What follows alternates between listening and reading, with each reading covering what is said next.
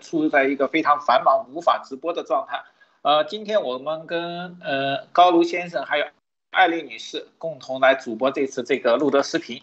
我们今天主要是讲一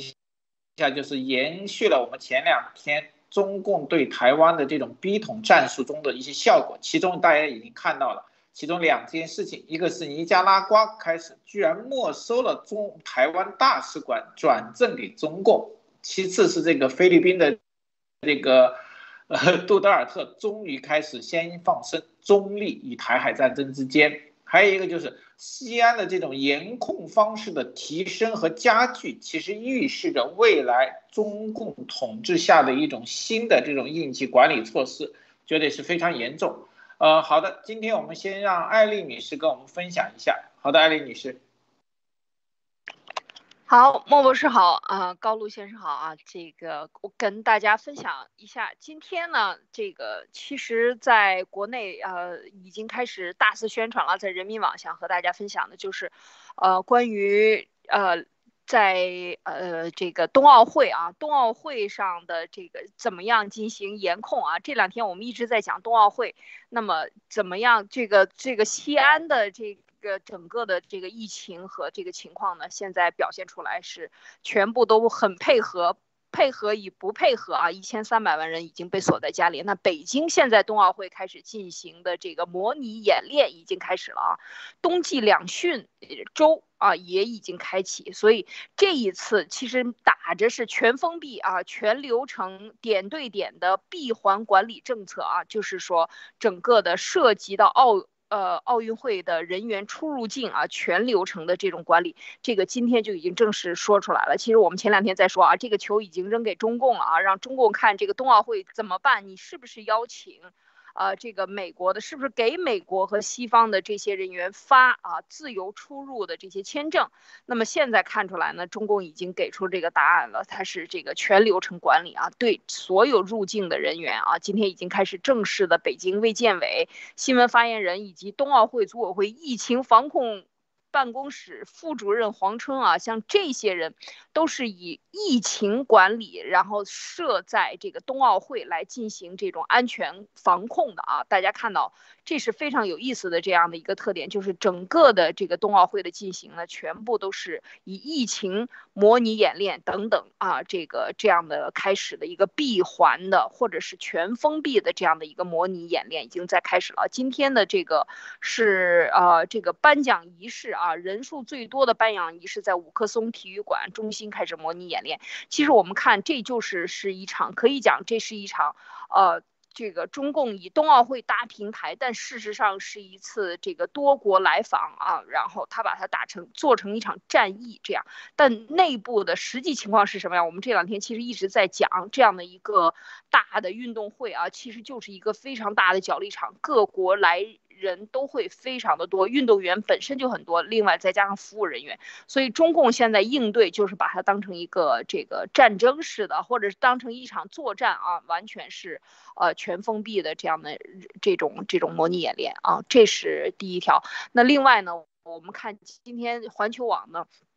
也开始说批啊，拜登签署的这个价值七千七百亿美元的二零二二年财政。年的这个国防授权法案，我们知道这个对于美国来说都是非常重要，每一年的这个授权法案都非常重要。那么今今年的这个环球网就开始攻击啊拜登的这个法案，说他夹带私货。什么是私货？就是针对中俄这件事情是拜登个人的意志啊，对，非常有意思。这个攻击很有意思啊。这个环球网今天的这个社评啊，或者是说快讯里边就是把这个涉及的。这个内容里边呢，现在指向啊，它的标题就直接指向了拜登的这个私货，所谓对中俄的对抗。我们都知道，这个国防授权法案里边有很多的这些新的、新的呃这个承包商啊，以及各种预算啊，其实很多都是针对了这个中俄两方。那么现在呢，这个呃也引起了环球网的高度关注啊，但是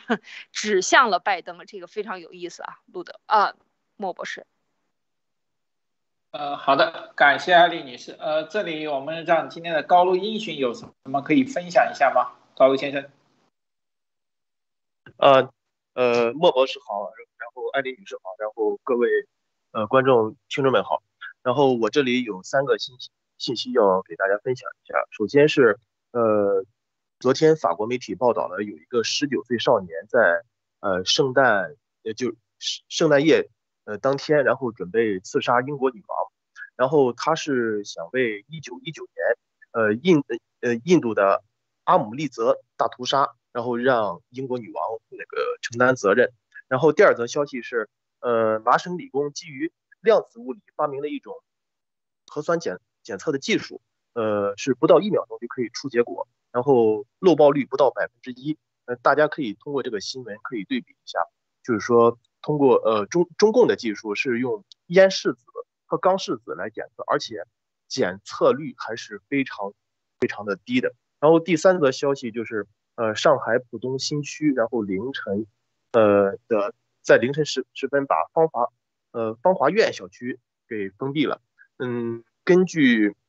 就是中共一向来瞒报疫情的呃这些数字来说，可见上海的疫情是非常非常严重的。大家可以在后续关注一些呃这方面的消息。好，我的分享暂时先到这里。呃，好的，感谢高卢先生。呃，前期我们曾经说过，就是说，由于这个美国官员申请中国签证进入北京奥运会的，特别是大量是这个外交和情报官员进入。呃，我知道高卢先生这方面比较专业。呃，高卢先生，这地方可以我们扩展说一下吗？啊，好的，好的。呃，我今天呃就是占用。节目的一部分时间，然后我先会分为几个主题，然后说一下，嗯，关于外交邮贷，然后还有这次，嗯，他们会估计预估会获得什么类型的签证，还有那个中共那个驻华使馆在外面的一些黑幕。呃，首先是就是我先提到了这次呃美国呃这三十三三十几名官员，然后他们准备就是申请的呃。这个签证的问题，呃，然后我看到有推有私信我，就是问他们会不会获得呃，就是外交签证。然后，然后我在推特上也说了，他们就是这些官员多数是属于外交安全局，呃，他们是隶属于美国国务院，然后其实是属于一个联邦执法机构，所以说他们首先拿到的呃应该就是公务护照，而不会属于外交护照。如果他们拿到了外交护照的话，这样。那个中共那个战狗断交部，他们就会有说辞说，呃，你们不是说呃是外交抵制吗？那为什么还要呃申请一些外交护照？但是里边呢，呃，就是里里边会有一个安全官，安全官他是基于执法单位和呃外交官的身份，然后呢，这里边只有他会拿到那个外交护照，呃，这是第一点。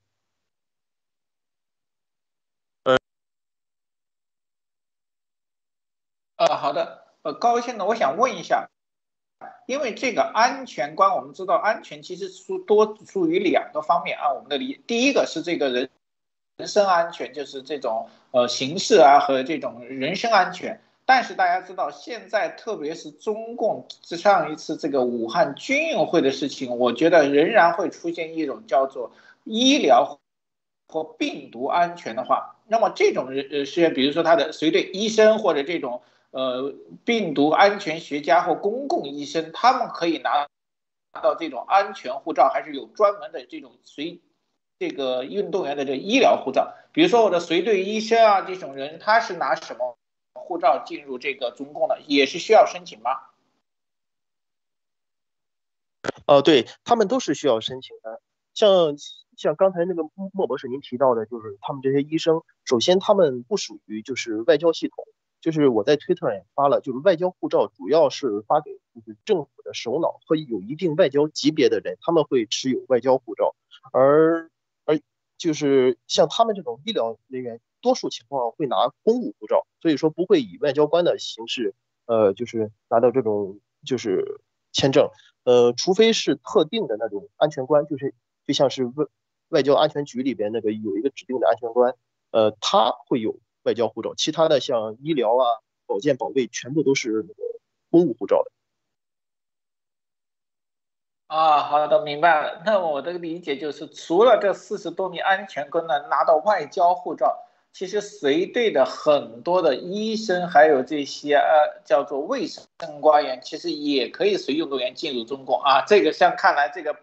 进入中共的不光是安全体系，跟这种医疗和卫生体系进去的也很多。呃，好的，那我们现在开始我们今天的话题吧。今天的话题就是一个我们这两天延续的这个台湾的这个事情。我们说过，台中共如果对台湾的这个进行逼统，首先做的第一件事情就是什么？对台湾的外交和资源进行这个叫做分化和这个转移，对吧？就是很简单，让台湾支持台湾的。坚定势力出现裂缝，特别是很几个小国家为主，因为小国家的这种试探性的分化，可以让国际社会对台湾进行一种心理压力。特别是这个小的国家，如果在外交手段上，我觉得对中共这个给了很大的支持，对台湾内内部的这些，比如说是。呃，台奸呀、卖台啊，或台统父子啊，它实际是一个心理的暗示和资源，告诉他们，中共外围已经做好了准备，就等里应外合啊！我觉得这是一个里应外合的信号。首先，我们可以看一下这个呃新闻，它实际上是违反了国际法的一个非常大的一个外交事件。大家知道，我我估计哦高卢先生待会可以分享一下，就是。据我们所知，任何国家的大使馆的产业其实完全属于大使呃建交国家。就是说，尼加拉瓜的大台湾大使馆，其领土和建筑完全可以视为中华民国的领土和建筑，对吧？尼加拉瓜政府是无权进行没收。就像我们大家知道，呃，我们当当年看这个八国联军的时候。很多的义和团其实做了一件很过分，其实是叫做违反国际法的，就是攻击领事馆。攻击领事馆在全世界从几百年前开始就已经视为对他国领土的攻击，这个大家很多稍微读点历史的人应该就知道。那么这件事情就很奇怪了，尼加拉瓜居然没收了啊，中共这个没收。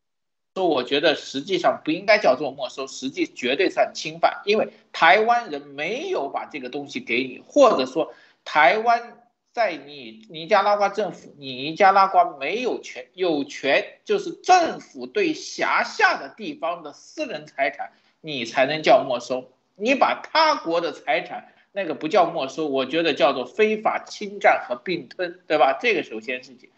呃，好的。如果高，我先请高卢先生分享一下，因为这个事件，我觉得在外交领域上很少听到，对吗？好的，高卢先生。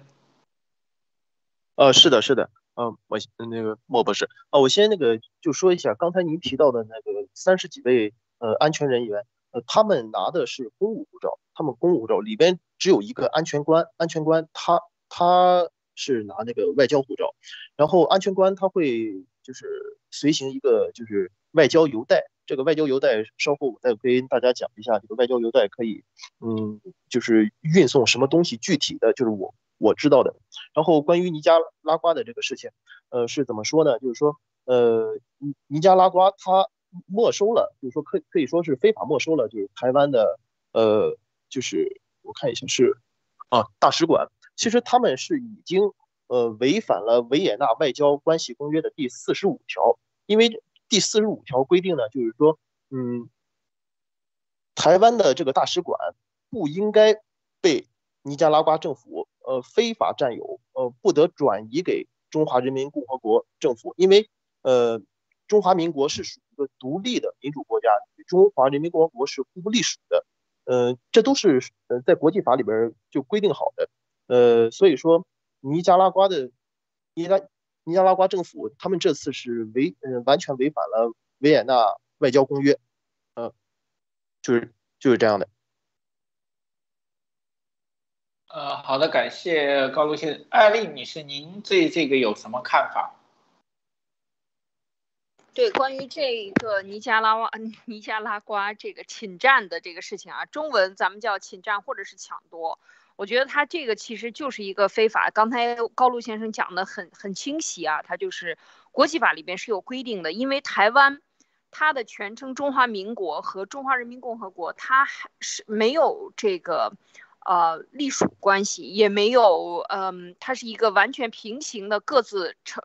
这个各各自独立的啊，台湾呃，就是中华民国这个，他现在这么明显的想把这个呃台湾驻尼加拉瓜呃这个使馆，然后转交给中华人民共和国，那这个动作其实非常明显，我觉得它就是中共在海外对这些小国家，它很容易进行，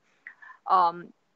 外交呃，就是说应该讲腐败吧，或者是说这种呃，通过运作这种小国家的这个对台湾的。嗯，这个断交啊，这个其实过去已经有很多，过去这几年或者过去这二十年有有很多个国家都已经逐渐的断交的，一二十个啊，跟台湾断交，其实都是中共的这个政策，这就是霸凌行为啊。之前我们一直讲台湾为什么欧盟包括立陶宛在支持台湾，就是支持中华人。就是支持台湾反抗中华人民共和国，在国际上利用所谓的这个联合国的这个决议，然后来进行霸凌台湾啊，这完全就是同样的做法，这其实就是他的这个做法之一。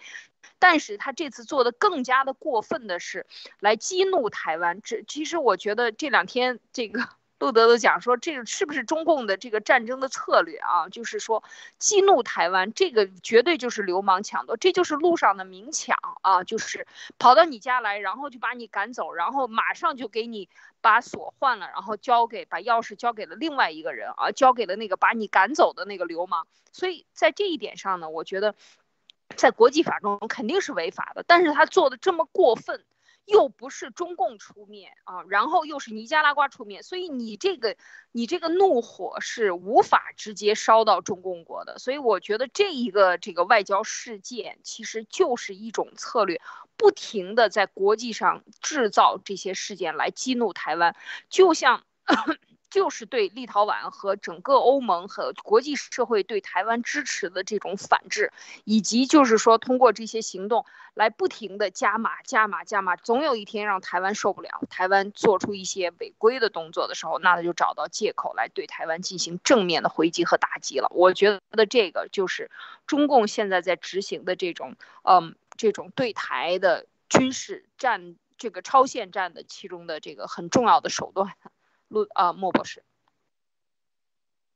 呃，我觉得艾丽女士说的很很对，这里面我们稍微再开一下脑洞，我们进去啊。路德先生不在，就是我来带头开个脑洞。实际上，我觉得这个就很像这个当时路德先生说的一个，就是中共三百多个战术对台湾逼统的之一。而且这里面我会看到一个，尼加拉瓜这样做，实际上。对他来说并不是好事，这个东西有利的只有中共，其实受损的是尼加拉瓜跟台湾两方面，因为对尼加拉瓜它是失去了一种国际信誉，就像高卢先生说的，你这样做让任何跟你建交的国家都会出现一种不信任，为什么？我跟你建交，我把我的资产和信任放在你个国家，这是一个建交的基本，但是你居然没收这种东西来转赠。那意味着将来尼加拉瓜可以把任何大使馆的财产剥夺和转赠，这对尼加拉瓜并不是好事。所以说这个事情中共获益最大。那么很简单，中共这是用尼加拉瓜打的一个招数。大家有没有想到，如果这个事情在全世界被默认的话，这个才是中共最大的受益。为什么呢？这么说？因为这个实际上是一国两制第一次在国际环境中再次被承认的一个方式，而这个一国两制的制是治台湾了，因为台香港跟澳门已经早已经不是一国两制了，对吧？尼加拉瓜收这个使馆转赠中共，它实际上是打的一个中共国旗号，认为台湾是中共的一部分，那。那么，它可以潜台词意思，台湾的资产是中共资产的一部分，你们是一个国家，只是两个制度，你们的财产我转移，我只是做了一件叫做什么呃正经的这个商业，我只是把什么你家老大借的钱还给老二了，对吧？我还是欠你们家的钱，我还给你们，我没有拿一分钱。但是这里面就出现了一个非常这个逻辑的一个东西，它实际上在国际上传播一个信号，就是台湾是中共的一部分，台湾是中国下的制度之一啊，这个地方就很厉害了，因为它还有一个东西，大家知道，台湾在国际市场上有大量的投资资金和资产在世界各地。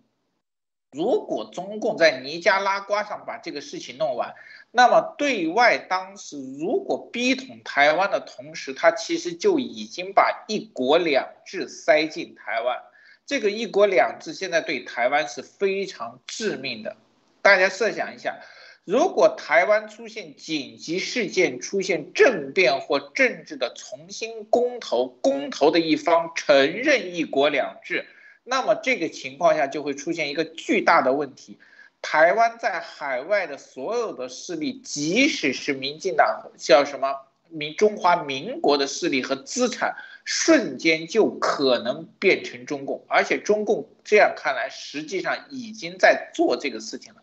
就是一旦台湾变成一国两制，那么中共就会在全世界收缴所有台湾人和。国中华民国的资产彻底把台湾收拢，这一点上我觉得厉害，因为大家知道，台湾虽然是个小岛，亚洲四小龙，它在世界各地的经济和资产这一点上面，中共其实也是计算在内的。我觉得这一招非常非常的狠。好的，高卢先生有什么看法？啊，你好，莫博士。呃，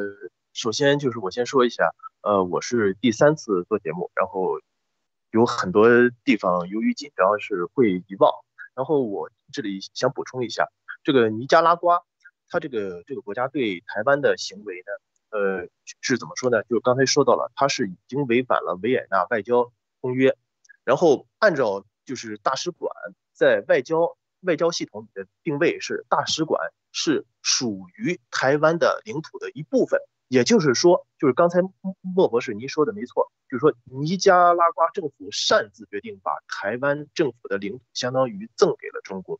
呃，这是一点。然后大使馆，呃，它的特殊性就是呃在这里，呃，任何机构，呃，军警线都是不可以冲击大使馆的。如果冲击大使馆，就相当于对这个国家开战，呃，这是从这个外交上来说。呃，然后就是，嗯，我还想说，呃，尼加拉瓜他们现在就是做的这个事情，就是想让全世界知道，呃，台湾在中共的影响下和破坏下，就是邦交国逐渐的减少，就是想分化台湾的呃民心，让台湾没有信心。但是现在实际上呢，呃，台湾正在得到欧盟，呃。的大力支持，包括你看法国呀，呃，那些外交安全委员会的一些呃，就是高层都是在去出访台湾，都是开始逐渐力挺台湾。我相信在未来呃不久，呃，台湾绝对会恢复呃联合联合国的合法席位。嗯，这是我要补充的。然后稍后我会再说一些呃外交邮袋，还有一些其他的黑幕。呃，这个可以先交给莫博士和艾女士。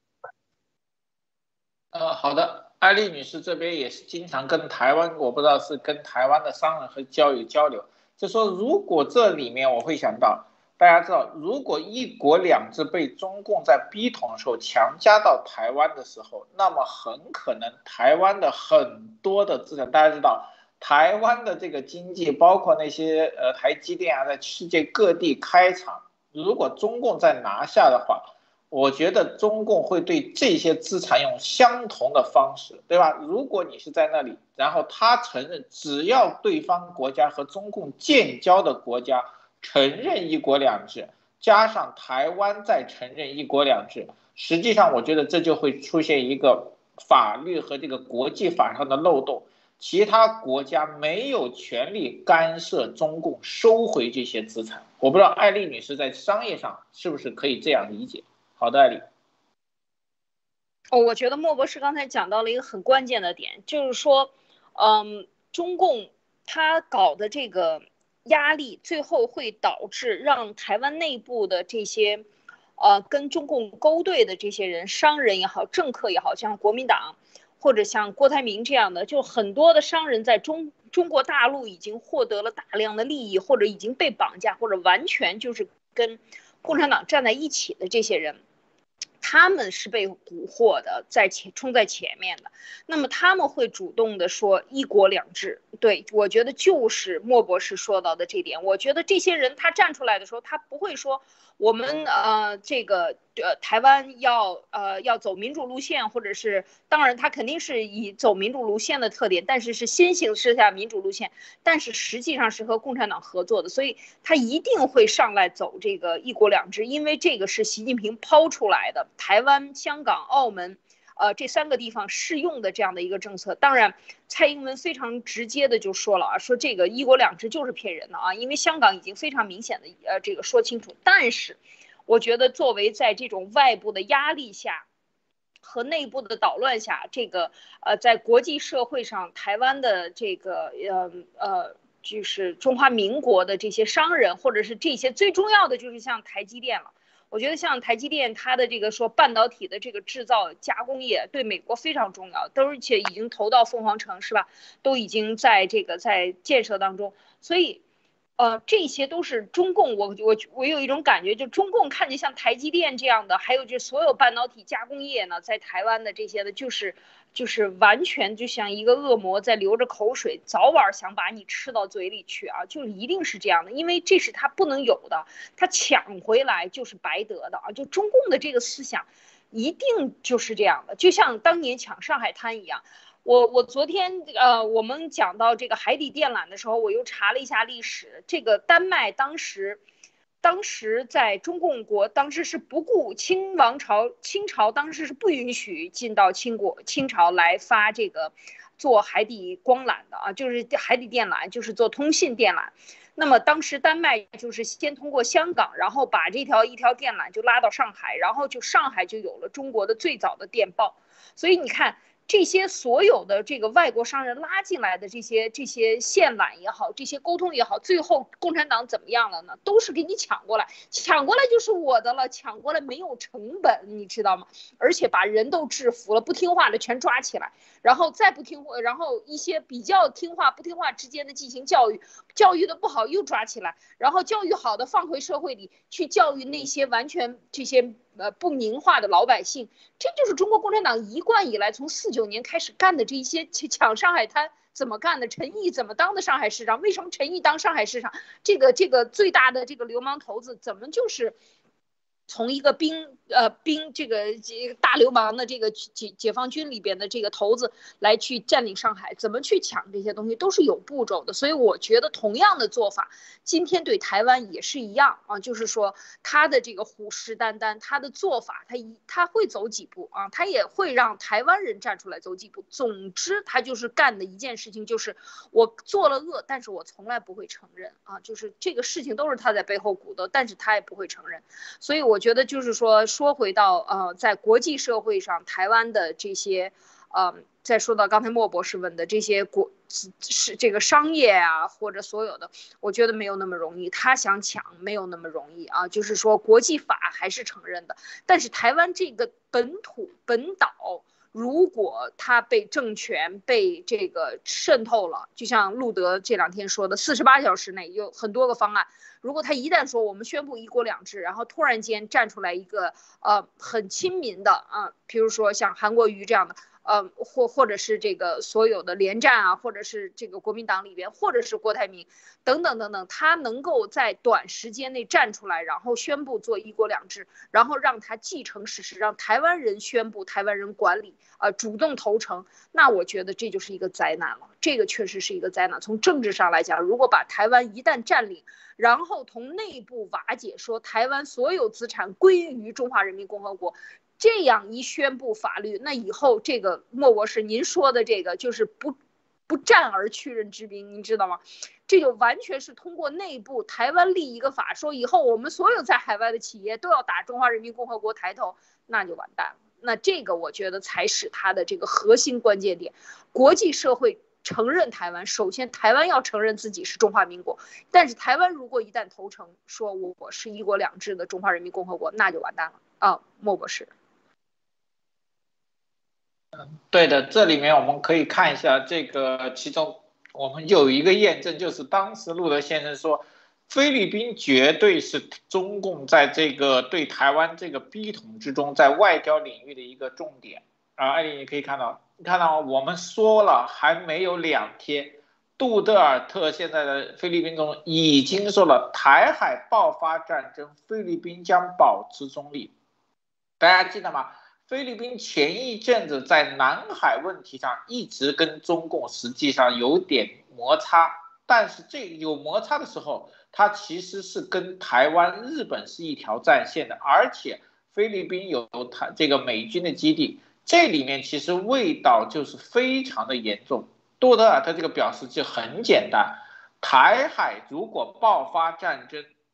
菲律宾保持中立，那么菲律宾保持中立的结果是什么？他可能会不支持日本跟美国的军这个支持力度进入台湾，对吧？我这边的东西，美军的基地这些东西，我全部不支持，美军只能从其他地方，这又是一个延迟。第二点，这里面明确表示一个什么？台海爆发战争以后，如果短时间内一方获得胜利的话。那么菲律宾的意思很简单，我承认的是胜利者。其实很一说难听就是，如果台湾承认一国两制，中共成为唯一代表，中华民国其实就是已经彻底灭亡。这时候菲律宾就会什么承认中共对台湾的这个权利了啊？这个实际上是非常明显。他成中立，其实对他成不成中立，其实对他的这个政治，其实和国家没有多大影响。但是这里面是明显的是什么？他说这句话，必然中共已经给许诺，而且他是已经承认。好的，高路先生可以分析一下，然后再分享一下你的这些关于外交邮贷的这些专业信息。呃，好的，莫博士。呃，刚才莫博士和安丽女士说的都没错，呃，就是说中共就是利用尼加拉瓜呃这种这种亲共的国家，然后来分化瓦解台湾，然后他们就是非法侵占台湾的大使馆，其实就是已经呃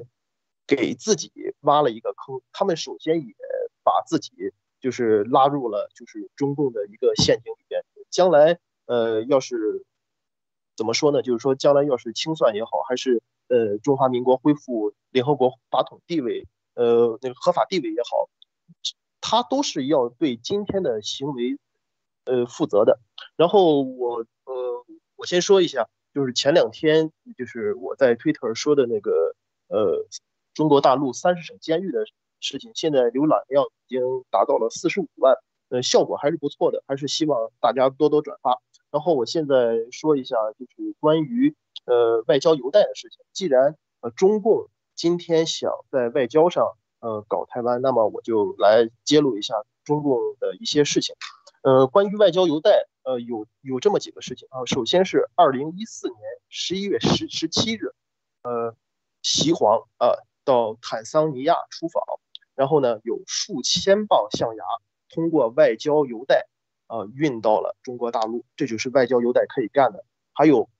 呃，包括二零二一年七月十五号，冲绳飞往台湾的，呃，台湾松山的，就是美国军机，也呃也运送了外交邮袋。这些外交邮袋里边其实可以运很多很多的东西，包括毒品、枪械。说到毒品，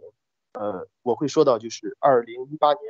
二月份，俄罗斯驻阿根廷大使馆。有三百九十八公斤的可卡因，然后被发现了。然后阿根廷警方呢是把偷偷的把这些呃可卡因换成了面粉，然后呢在其中呃装上了 GPS，然后呢最后呢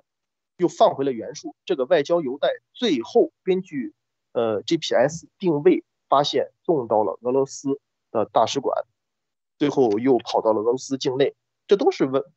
外交邮袋呃可以做的事情。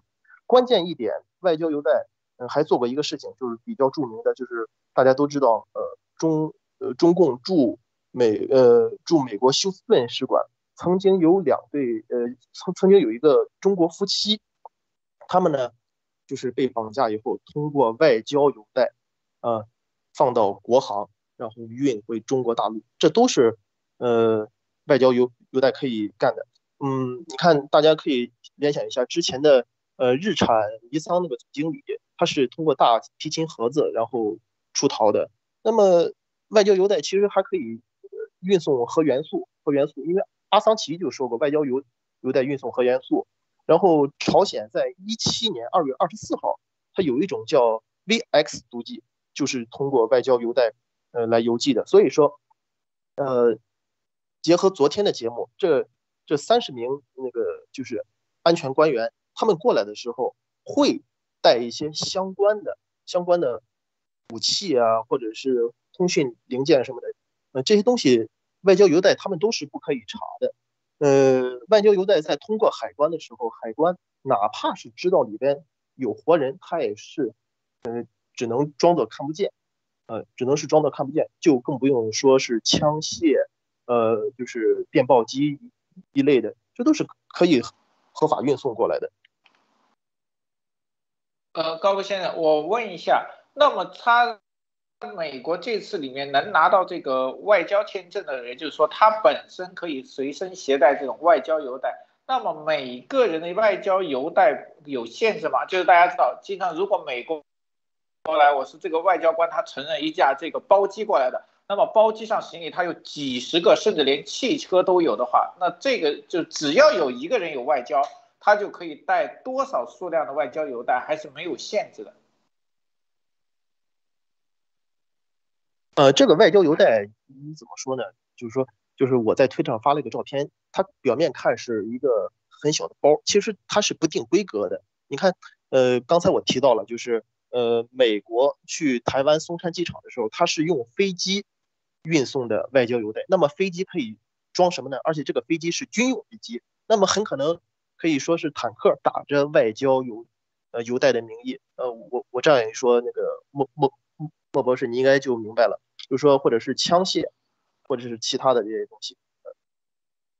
哦，明白了。那就是说，只要有一个外交签证，他想，然后他拿到了外交邮袋，他想运什么东西就可以运进去，而且他运进去和运出的东西是不是一样，还有是什么特殊的物体，其实只有他们自己知道。这一点上，应该是我的理解，应该不会有太大的偏差，对吗？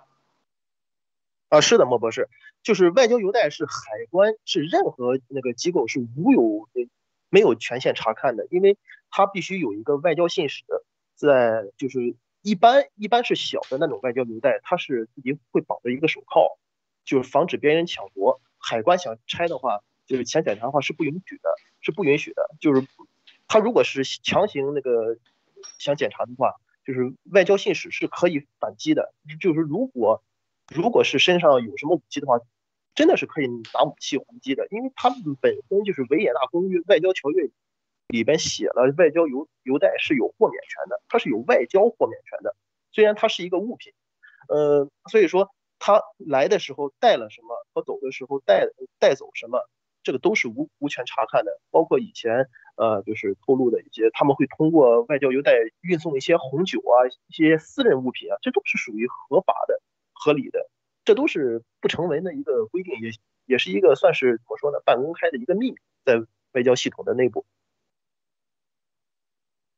哎，好的，感谢这个高卢先生啊。那我们现在知道，只要美国拿到这个外交签证，也就是说，大家还不要忘了，整个的五眼联盟和很多国家都有的话，那也就是说，很可能在这个冬奥会期间啊，这个中共出这个海关的这种。大量的外交邮袋的进出啊，这点上中共是没有办法查的，而且这些人都是合法进入，而且是数目大增，中共也只能眼睁睁的看啊，这非常有意思。呃，艾丽女士这点上有什么看法吗？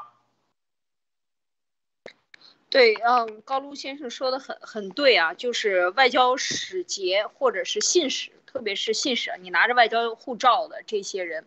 呃，他就是有这种豁免权，他身上所带的所有的东西随随这个人一起，他都是有豁免权的，所以这一点就是很多在国际间呃来回啊拿一些合法非法的这些东西的人呢，他们其实是最寻求这种东这样的这个呃。这种护照啊，就是有的时候是为国家办事，所以打着为国家办事呢，他就可以有这种豁免。所以这是刚才我觉得高露先生讲的这个俄罗斯的这个毒品很有意思啊，就是这个转战，呃，他装了 GPS 以后呢，最后发现这个东西就是转战到了俄罗斯，他就是官方通过官方的渠道来做一些非法走私的事情，这些。呃，都是呃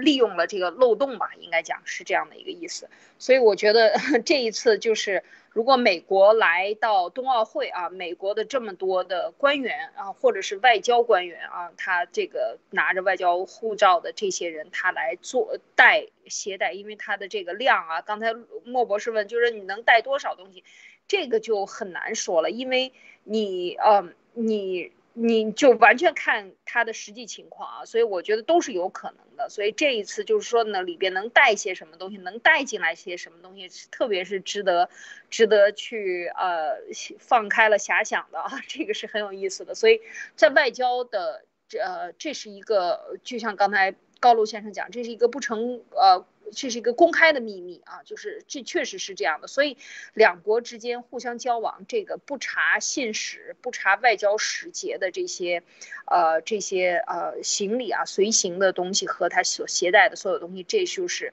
这就是刚才讲到的，能把活人装进这个袋子里边，他也能够不看啊，这个确实是很有意思，就是这个我没听说过，能把活人也当成这个外交的这个邮袋啊，然后来把它带走，确实这可以讲这就是。这就是真实的这个世界里发生的事情啊，莫博士。呃，好的，那我们现在回到这里，我们这个话题先结束。我这里面再多说一句，就是尼加拉瓜和这个事情，我觉得实际上是中共给台湾内部他们的这个间谍和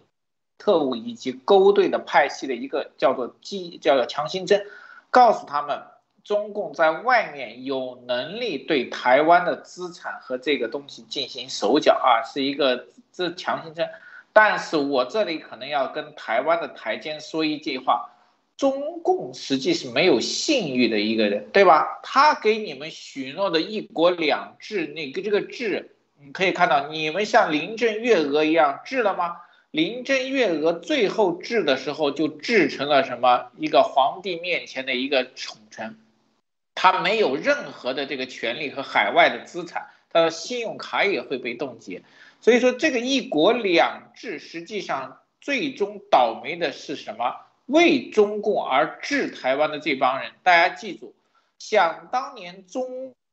共依靠这个策反了大量的这个国民党的官员和高级官员，但真正善终的基本没有，全部啊死了。为什么？第一，这些事情都是黑历史，中共一定不会让你们发声，是说出去，最终会灭口。而你们只要同意了，这里面有一个很强信号，就是说，如果你们同意了一国两制，你们即使离开台湾或什么，最后想离开中共的统治，去其他国家生存，中共也是有办法把你搞定的啊！这一点上你们要相信。不要想着又拿中共的钱，到时候又可以赚一笔钱到其他国家享福。实际上，中共比你们阴暗的多啊！这里面你们做台监的和想出卖台湾的人，其实好好想一想，不可能中共让你拿了钱还出叫做什么享福抽身的。好的，我们按艾丽你去换到我们下一个话题，这个话题可能比较这个。珍重，因为大家知道这个西安地区的这个分层，其实已经开始出现了一种另类的分层，就是它的手段已经超过了武汉。那这里面透出来的意味就相当的就是奇怪。大家知道，现在中共国内的疫情远没有武汉，按他们的报道，连武汉的百分之一都没有。但是它的政策和强力行为是远胜武汉，这个里面就出现了一个非常大的这个问题，意味着什么？中共未来在全中国会推广西安模式。我认为西安模式有些方法是对的，就是武汉模式的真正的叫做制式版和升级版。大家可以多关注一下西安。因为西安出现的各种状态，将未来会出现中共国的任何一个城市。大家看到西安的白卫兵啊，已经取代了当年文革的红卫兵，已经可以拥有比红卫兵更强大的权利啊！大家可以看到，他可以对你进行什么吃穿住行，鼻子干什么他都能管啊！这个白卫兵比红卫兵要厉害得多，而且白卫兵抓你。周围的人还会帮腔，这个实际上是一个非常恐怖的事情。大家还要想一想，为什么西安被封城以后，现在的局势居然是非常的安静，反抗的声音其实并不多，这个是让我其实可以预估的一点。呃，好的，艾丽女士，这点方面您有什么看法？对，我觉得，嗯，莫博士说到的关注的一点啊，我也是在关注，因为我们看西安疫情啊，这一千三百万人关在家里，然后，嗯，他的这个健康码的系统平台基本坍塌啊，就是说很不稳定，这大家都不要扫码啊，因为这个码已经就是都刷屏都刷刷的根本就是服务器已经给它刷瘫痪了。那现在在这种情况下，老百姓呃就是都在存囤粮啊，或者都在互相之间的这个，呃互帮互助啊。有很多人都是晚上下班以后不知道第二天原来第二天早上就要就要封城了，晚上下班以后才知道，然后连去超市买东西的时间都没有。就是说，给民众的这样的一个缓冲的时间都是极其短暂的，以小时为单位来计算的。就是说明什么？就是对西，这就是一种极限施压下测试民众反应会不会产生暴动。所有这一切，我觉得这都是一场真正的军事演习啊！这个真真的是看过来，而且最重要的就是刚才莫博士说的，我也在观察，我基本上看到就是微信里边能够流传出来，就是大家的这种。抱怨呀，或者是集体出现反弹啊，就有问题啊，然后大家去声援啊，你怎么能这样做呢？你这个东西不行啊，你政府有问题啊，所有质疑的声音啊，就是非常的难以听到，就是或者看不到这样的质质疑的声音，而且就是，呃，这个节目开始前我们还在沟通啊，就是说这个这服从最好的就是年轻人，那么年轻人都是。呃，非常乖乖的按照政府的要求来服从，所以我现在就在想，这过去的二十多年，过去的二三十年，就是通过网络洗脑，对这些特别是啊九零末期的生的孩子和这个这个千零零以后的这些在中国的孩子，基本上属于属于天生的粉红。那莫博士，我不知道你有没有认同，就是说你只要在国内长大的，包括我的一些亲朋好友在海外念书的孩子们，都生活在微信圈里边，都生活在那个阳光灿烂的这个向着党、一心向党，谁敢说？这个共产党不好，每到节假日，就像前两天圣诞过完了，马上就全部的满屏都是在庆祝毛泽东诞辰的这种，这样的一种欢这个伟大的情绪当中啊，就是说这种洗脑，用情绪、用冲动来取代理智分享、分析，来去思考，然后把这一段历史抹杀掉，让所有的人。在真正的思考的问题面前，跟你在谈历史的时候引用的都是中国共产党给你给他立的历史，而这个历史在中国大陆境内的书是比比皆是的，你根本不知道这个是真的还是假的。而他因为在海外是自由的，没有人去搞宣传，所以真正的历史就是被忽视了。而这些人带着从小到大长到大的这种。这种思维的时候，你看他，我觉得非常让人震惊的，就是没有更多的其他城市的人对对这个这个问题，对西安的事件进行质疑，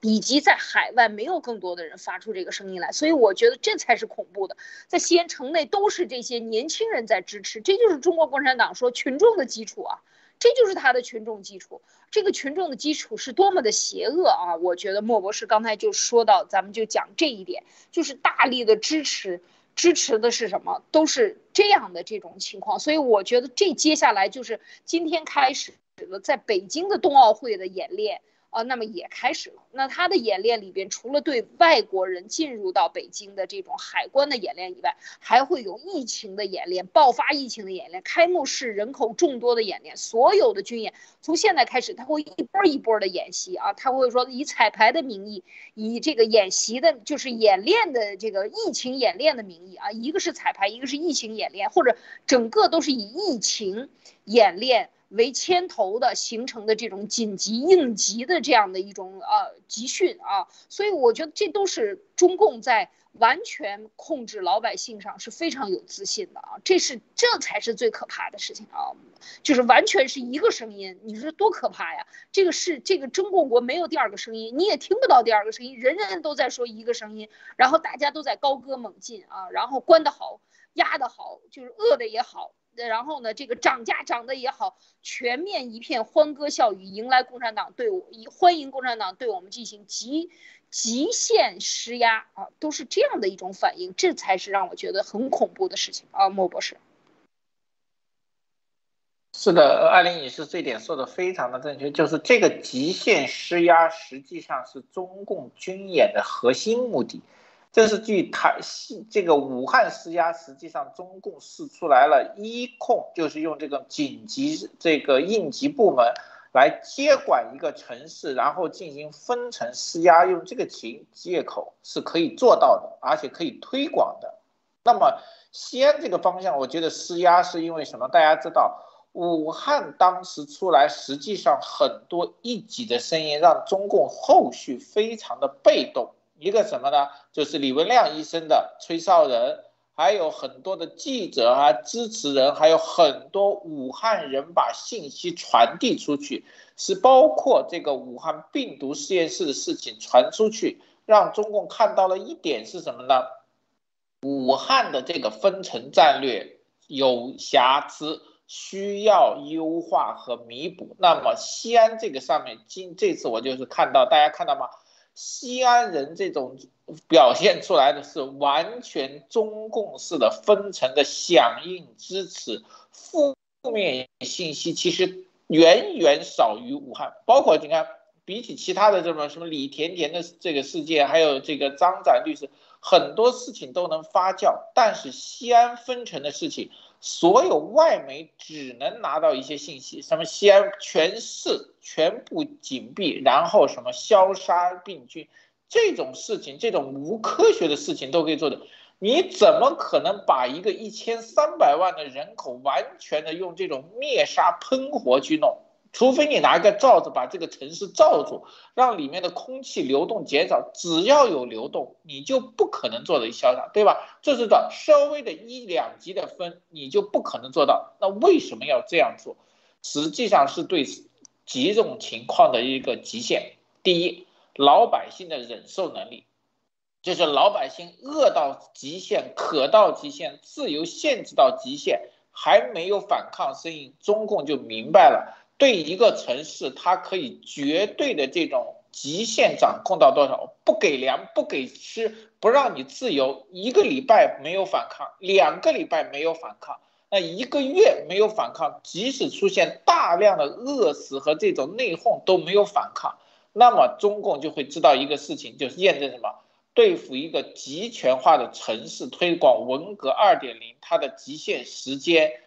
多少军力、多少力量就可以控制一个千万的城市？他在演练这个，大家懂吗？就像现在一个军演，军演他说，如果取得一个把一千三百万人口完全控制固化的这个东西，他需要派，比如说五万或者十万的这种紧急人员就可以做到，那么他就会筹划。全中国有多少城市，他要扩大多少紧急这个编制，就可以掌控全国，而且是极限掌控，这个是非常恐怖的。如果他把这个试验西安成功的话，他基本上就会马上扩充他的这个应急管理部的这些队伍，达到对所有重点城市的控制，而且这些人会马上。这些人演练完会分散，成立各个上海部、南京部、广州部各个城市会城市应急管理部，他们会手下掌握一定数量的人，这些人可以在紧急情况下完全掌控一个城市，啊，这些人就是白卫兵的这个头啊。中共，我觉得习在做这件事情，这件事情有两个好处对中共。第一，在习要登基或者二十大之前，可以极限的应对任何突发事件，因为习是非常害怕突发。第二个，在如果台湾应对出现，其他地方如果出现反对对声音的时候，他马上可以掌控。大家知道。我们路德社现在很多中国内的无面人都等待一个时机要反抗，但是习也注意到这一点，他要压制这种情况。西安模式就是压制这种情况最极端和最有效的方式。但是大家想过没有，这种极端和有效方式仍然是以老百姓的生命财产做。他这个演习，我不知道跟当年的这个武汉一样会死多少人。好的，高先生，你这方面你也做过预警，有什么的不同的看法？啊，好的，好的，莫博士，呃，就是我是想说啊，就是我希望就是西安的民众们要明白，我不希望你们成为，呃，就是怎么说呢，下一个武汉，真的不希望你们成为下一个武汉，呃，你们要明白，呃，有一句话叫自助者天助也。你们这个时候不站起来，呃，反抗，不觉醒，你们还在等什么呢？嗯，你们到现在还在相信中共，还在相信中共的一些维稳政策，呃，一些疫情防疫政策，他们其实就是在拿你们做呃试验，就是通过军队的应急管理部来测试民众的底线，到底看看你们吃草，哪怕是吃草，是否也能活下去？到现在西安没有。没有人站出来发声抗议，真的，中共他们现在就是已经达到了他们的目的，就是测试每一个民众的底线，就是把你们压到低再低再低，就是看看你们什么时候能反抗。如果真的有反抗的一个两个，那么他们就会消灭；但是如果是十个、二十个、几百个、几千个，他们就会感到害怕。呃，这是我想说的。所以说你们，呃，还有之前要说到的。存粮的问题，你看，之前是武汉，现在轮到了呃西安，呃，然后又是上海，那么保不准明天或者后天或者半个月、十个月、呃几个月以后就是河南、山东，所以说存粮非常重要。然后呢，我不希望就是我的同胞们就是在中共的这这种政策下，政策下呃成为一个枉死的冤魂，然后只成为一个数字。你们就说很多同胞死死了以后连名字都没有，就就是都跟我说啊，今天呃因为新冠疫情或者什么什么呃死了几个人，然后你们就是只有一个数字，呃，然后我现在想利用两三分钟呃就是说说一下那个就是就是我一直想说的一个重点呃，你看可以吗？莫博士和艾丽女士。呃，可以，没关系，请说。呃，好的，呃，就是中共现在就是说已经从外交方面出手了。我今天一直想曝光的，也就是说等到现在了，就是我想说一下，嗯，既然你们已经对台湾出手了，那么我现在就曝光一下你们的计划，就是说我们外交系统知道的你们的，呃，如何渗透呃各国驻华使领馆的。首先，呃，各国驻华使领馆它的部门是分为经济部。呃文化部也也可以叫处啊，啊，教育署啊，科技部签证签证处啊，行政处啊，新闻处呃，公民事务部，还有是警察国际技术合作局，叫 SSI 啊，这几个部门。然后以华南领区为例啊，你们华南领区的省外办就是专门跟各各使领馆然后沟通的，叫外事办公室啊。你们说响应外交部的号召，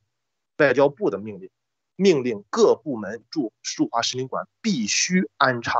中方人员，这些我们都是知道的啊。这则消息呢，这则消息是在二零年十二月十五号，汪文斌关于啊美国报道渗透中方渗透呃就是欧美使领馆这则消息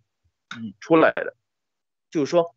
现在会会会有一个什呃什么情况呢？呃，中共就是会安插一些呃非常嗯就是有党员身份的人进入各使领馆重要部门，比方说经济部，然后窃取经济资料。科技部窃取科技呃科技情报，然后签证部，然后窃取签证信息。这个签证信息，呃，在前年前年我就不说，我只能说是华南领区，嗯，华南领区发生过一起被中共收买，被中共收买，然后盗取了大量的重要人员的签证信息，其中包括美国，啊，这引起了美国方面的重视，而且抗议。这个人还是。呃，领事馆的工作人员，然后中方，嗯，当时给的贿赂是一辆特斯拉，嗯，大约是几十万几十万现金吧，几十万现金，然后盗取了大量重要人员的签证信息，然后你们这样渗透签证部，呃，欧美其实都有数，包括嗯总领事的秘书，全部都是中方人员。然后你们和啊省公安厅机要处啊全部都有联系，然后这些这些说实话啊安全处都明白都知道怎么回事。我们一直在就是说他们一直在呃积攒着怒火，积攒着怒火。呃，你们把通过通过呃总领事呃获得的一些机要情报，包括一些欧美的一些情报，你们偷偷的转给。啊，公安的就机要处啊，就是国安部门，我们也就是都有数，所以说你们不要高兴的太早，不用高兴太早，这些早晚都是有清算的时候。呃，你们呃就是打压新闻专员，打压新闻专员，新闻专员报道新疆的事情，报道西藏的事情，然后你们联合外交部，然后把这些信息啊秘密上报外交部，然后不给新闻专员签证啊。然后他们签证到期了以后，然后不让他们再续签，不让他们再报道呃新疆的问题，这些我们啊也都知道是怎么回事，也都知道是谁干的。所以说你们不要再继续作恶作恶，也不要为虎作伥，早晚会有清清算的时候。所以说我还是希望，嗯，就是你们能更早的，就是那些在使馆和领领事馆啊渗透的这些这些怎么说呢？就是我们叫小间谍。小间谍来说，你们还是趁早的回头啊，或者辞职也好，不要再继续下去。呃，然后这里又说到，我还是想说，呃，是什么？嗯，我看一下，哦对，然后他们他们主要是怎么怎么怎么说呢？嗯，这些间谍，其实其实我我们都知道他们是间谍，就是利用呃。利用就是省外办的要求，就是说省外办是这么说的，就是说按照外交部的要求，如果呃像是美国、英国、法国、澳大利亚、德国啊这些重点的国家想要在中方设立大使馆、领事馆，必须重点部门安插中方人员，而且还是都是有党员身份的，而且还都是有党员身份的，而且如果你们不允许，呃呃就是派遣那个。就是让中方的人员进去这些部门的话，是不允许设立领事馆的。按你们不是说那个呃，就是中方不是喜欢说呃，就是外交对等原则吗？但那么请问你们为什么中国的驻外使馆全是中方的人员，不允许外国人进入工作呢？我希望请你们有机会回答一下这些问题啊。所以说你们还不承认你们派的是间谍还是什么？呃，我暂时就先分享到这里。莫博士和艾丽女士，呃，这个感谢这个高露先生这个分享啊，我对这个看法其实是大家都知道，任何的领事馆除了办理业外，它其实都有一点的情报收集和间谍功能。那么相对来说，中共的这种要求，其实各个国家其实都很明白。那么很简单，就是出现两种情况，我觉得，第一，他这种人的情报和收集能力。外美国是什么预默认或者是已经预估到了。第二种呢，就是说很可能这种人是美国放出来的就是给你这些情报，不仅这个简单的一些低档次的情报可以给你，但是通过你可以拿到一些证据。既然我知道美欧美的这个情报官员都知道的话，那么我觉得这个东西就是相当于说什么，在某个时间段它是重要的，在某个时间段它一直是什么默认，默认实际上是给中共一个很大的这个运作空间。大家知道中共一定会钻这种漏洞的，那么这个时候我相信美国在这个方面其实有大量的证据，就是我们一直说的。美国在中共上的情报数量绝对够，但是如何应对和怎么样应对，实际上一直是中共打超限战的一个占有优势，就是美国还没有一个完整的应对优这个策略和东西。现在我相信反转了，高楼先生提醒的这些人其实实际上也是中共的炮灰，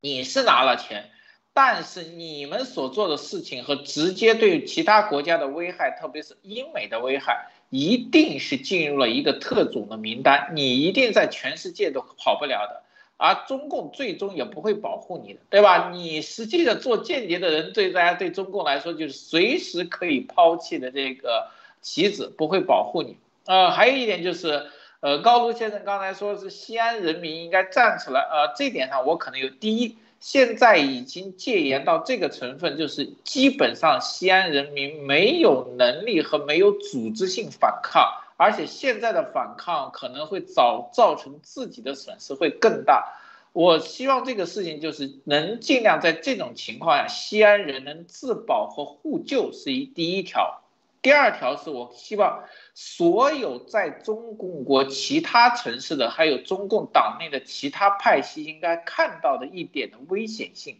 就是从西安这个事件看到的危险性是什么呢？你们如果不制约习或对习进行最后的反击，你们的生存空间和反抗的能力会极限的压缩，因为习现在在极大提高其独裁。和掌控能力，包括其应急管理部门的实力和应对能力的扩大。大家不要忘了，如果网络信息和传递信息在西安上面完全达到中共的要求，那么其他城市被这种悄无声息的分成，那么都是有可能。这种分成情况下，不管你以前是常委，以前是分疆大吏，都可以随时轻易的消失，对吧？在这种情况下。你七八十岁的老头子没有足够的医疗，病重死亡，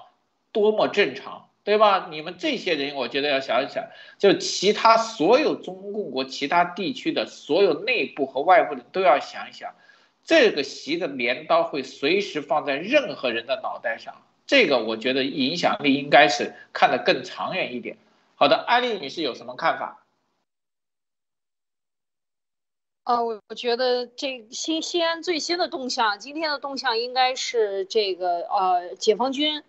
呃，军军部门吧，应该是哪一个呃哪一支部队啊，已经接管了这个疫情的一个医院啊，就是疫情爆发的一个医院，就是这这它的步骤一定是这样走的。第一，先全部原地不动，然后呢，给每家派出一户人可以去买吃的。然后你你接下来就是疫情加重了，或者是说这个呃这个解解放军接管了啊，军队接管了，军队一旦接管，这是什么信号？就是我我一直想说的，就是我们一定要搞清楚一个国家，我们生活在海外的所有的人，你见过在疫情期间军队接管城市管理吗？军队是干什么？军队的主要职责就是保卫，它一定是在领土范围外，它没有在领土内对本国人民的老百姓的执法权。应该讲啊，它是保护领海、领土、领空的，不受外边的人侵犯的这样的一个职责。就是这个事情，当我跟很多很多中国人聊的时候，大家都觉得很吃惊。啊，军队是干这个的吗？军队不是难道入驻了？入驻到所有的街道，然后取代警察来干事情的吗？就是说，这就是共产党的流氓之处啊！他让你没有法治意识，让你没有国家的意识，因为所有的一切都在党的管控下。他让军队把枪口对向老百姓，八九年也是这么干的。所以我觉得，就是说，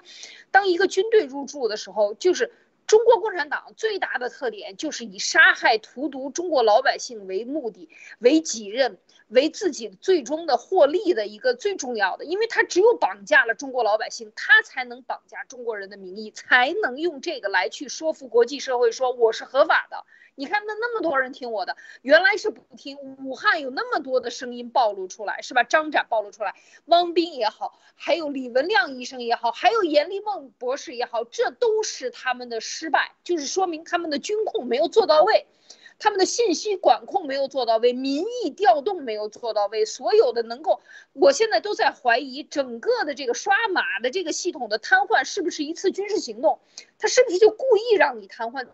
在瘫痪情况下，在所有信息不流通的情况下，看看有没有人上街闹暴动。所有的这一切是不是都是计划？我这个绝不是一个阴谋论，但我觉得在这一场的这个超限对抗当中，一切都有可能。但只要最后军队入驻了，大家知道。军队当年进北京城的时候是什么样一种可可怕？那个时候中国的老百姓，北京的老百姓是知道的，多少人站到坦克车上去阻止军队入？为什么？因为军队的枪是不能对准老百姓的，军队是不能入主城市的。你没有外地入侵，你凭什么要去入侵？要要去占领？这个这个武汉的，或者是哪个城市的医院，或者是哪个城区被军管了，他那个封封城的这个力度不够，军人来进来帮你来执行封城，这是什么混蛋王八蛋的理论啊？这绝对是不对的啊！就是说，为什么八九年那个时候中国人那些大学生他是有民主意识的，他的那个强制的执行力度没有到那里，因为经历了文化大革命。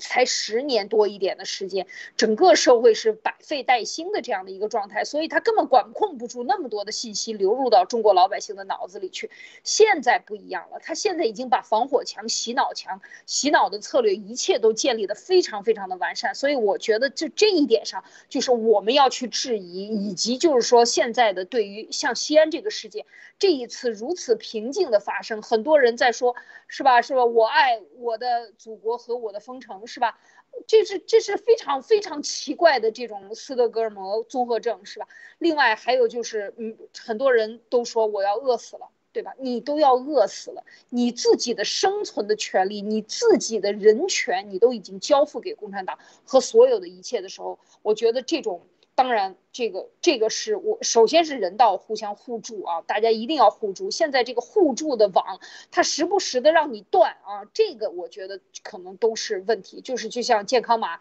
让你断了以后呢，让你让你互相联系不上，互相之间找不到问题的时候，它。它在一些重大的这种联络社社交平台上的这种管控和随时让你断网断信息的这个做法，我觉得都是都是一次军演啊！就是说，到底中国老百姓他的极限施压下会不会乱啊？我觉得这个就是说，对北京冬奥会也好，如果西安完了，西安是习的老家是吧？西安人民做得很好，以后就是榜样了。全中国推行这个模式，因为武汉人民做的不好，净给我们出事儿啊，出一些幺蛾子是吧？全世界给我去招摇，差点就变成武汉病毒了。幸好这个跟这个谭德赛勾兑的好，把它变成了 COVID-19。所以这一切我觉得都是共产党在演戏。那么西安模式会不会以后就成为中共国的这个病毒模式，全面的这个继续推广？那这个时候就变成了中国老百姓在没有信息的情况下，在信息断网的情况下，老老实实。是在家待着等着饿死，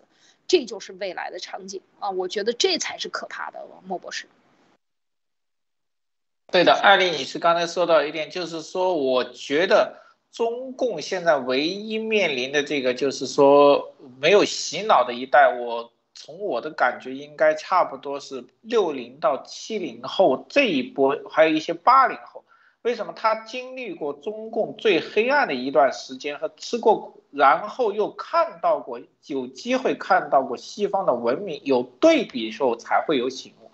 以前的人他们基本上是完全被蹂躏的，已经没有思考，能生存已经下来了。差不多五零后，对吧？很多六零后，然后到八零后呢？实际上这里面其实我。呃，我同意艾丽，因为我见过很多学生和年轻人，他们的洗脑绝大部分除了党以外，还有他们的父母。那些这个五零后、四零后的洗脑，他们这个还有六零后洗脑是什么？因为这些父母吃的苦，大家记得以前中共有一个非常洗脑的口号，就是八零后是含着金钥匙出生的这一代。其实这个方式就是洗脑的开始，告诉他们中国在前进，在发展，这个是由中共给他们的。所以说，这些孩子在出生的时候就进入了一种思考，而这个思考由他的父母和老师给他们。但是这是由于他们父母和老师缺乏一点逻辑思维，因为他们吃苦不认为是中共带的，而孩子生活变好是由中共转变的，这个是一个非常叫做害人的一点，对吧？这个孩这些孩子八零后、九零后长大都是在中共国跟国外接轨以后，受到西方恩惠以后发展，他们会潜意识的认为。中共接纳西方社会，导致他们的生活变好。中共挽救了他们，所以说这是很恐的。所以说我在说，如果六零后、七零后的觉醒不能说唤醒中国人的话，那么中共再过十到二十年就极难唤醒。那么当这一部分人，当八零九零后的人再成为洗脑的主力的时候，他们的洗脑会非常严重。还有好，再说回来一点，就是刚才高卢先生说的，中共在整个欧洲国呃所有国家在中共的领事馆公然安插间谍啊，这些国家都默认了。其实这是一个很悲哀的事情。但是我这里面也是我比较了解台湾，台湾所有的政府部门不是所有的，大部分的政府部门、商业机关，其实中共安插了。更大量的这种人，而且很多台湾人会转变成泰特务，这种情况在台湾的比例是相当高。如果台湾的民进党还有国民党之间跟中共勾兑过深的话，他们很可能会成为一个第三力量，其实就是有可能在整个台湾危机上面替代国民党和民进党之争拿到。台湾的这个执政权成为中共一国两制的支柱，我觉得都有可能。这里面大家要知道，这批人在台湾的势力和经营绝对是七十年啊，这绝对是七十年，远胜过这个对其他领事馆的这个渗透。好，今天。今天我们就先到这里。呃，今天让我们要么让这个高卢先生，我觉得高卢先生今天发挥真的是越来越自如了，让他稍微总结一下，好吗？啊，好的，莫博士，艾丽女士，呃，呃，没错，就是我是我还是第三次做节目，还是稍微有一些紧张的，就是就是怎么说呢？刚才确实有的地方是表表述的不是特别好，呃，西安人民。站出来的意思，还是首先要从思想意识上，并不是说让你们是冲到大街上。首先你们要思想认识，呃，认识上有这个觉悟。还是那句话，天，呃，自助者天助也。不要让中共，呃，温水煮青蛙。然后呢，呃，台湾呢，就是中共想分化台湾，呃，这种阴谋虽然它一直在进行，靠尼加拉瓜这种小国家来，就是呃。没收台湾的大使馆，就是属于变相的领土。那么他这种行为呢，欧盟都会知道怎么回事，包括美国都是在眼睁睁的看着你们在一个合法的邦交国，然后利用呃就是违反维也纳外交公约，呃呃这种明文规定的大使馆是属于一个邦交国领土的这种情况下，你们都可以侵占。那么其他的国家。再到这样的国家，或者再到中共的这样国家，以后谁还敢再继续的跟你建交？那是不是呃以后呃只要我呃就是有国家承认了台湾，那么呢你就可以驱赶他们的大使，没收他们的财产，没收他们的领土？所以说，其实中共让尼加拉瓜这样干，其实也是给尼加拉瓜挖了坑，也是给自己挖了坑，真正的是搬起了石头砸砸自己的脚，真的是这样啊。这是我暂时的分享，呃，莫博士、艾丽女士。呃，好的，感谢今天的大家的收听啊，今天的这个直播就到这里，好的，再。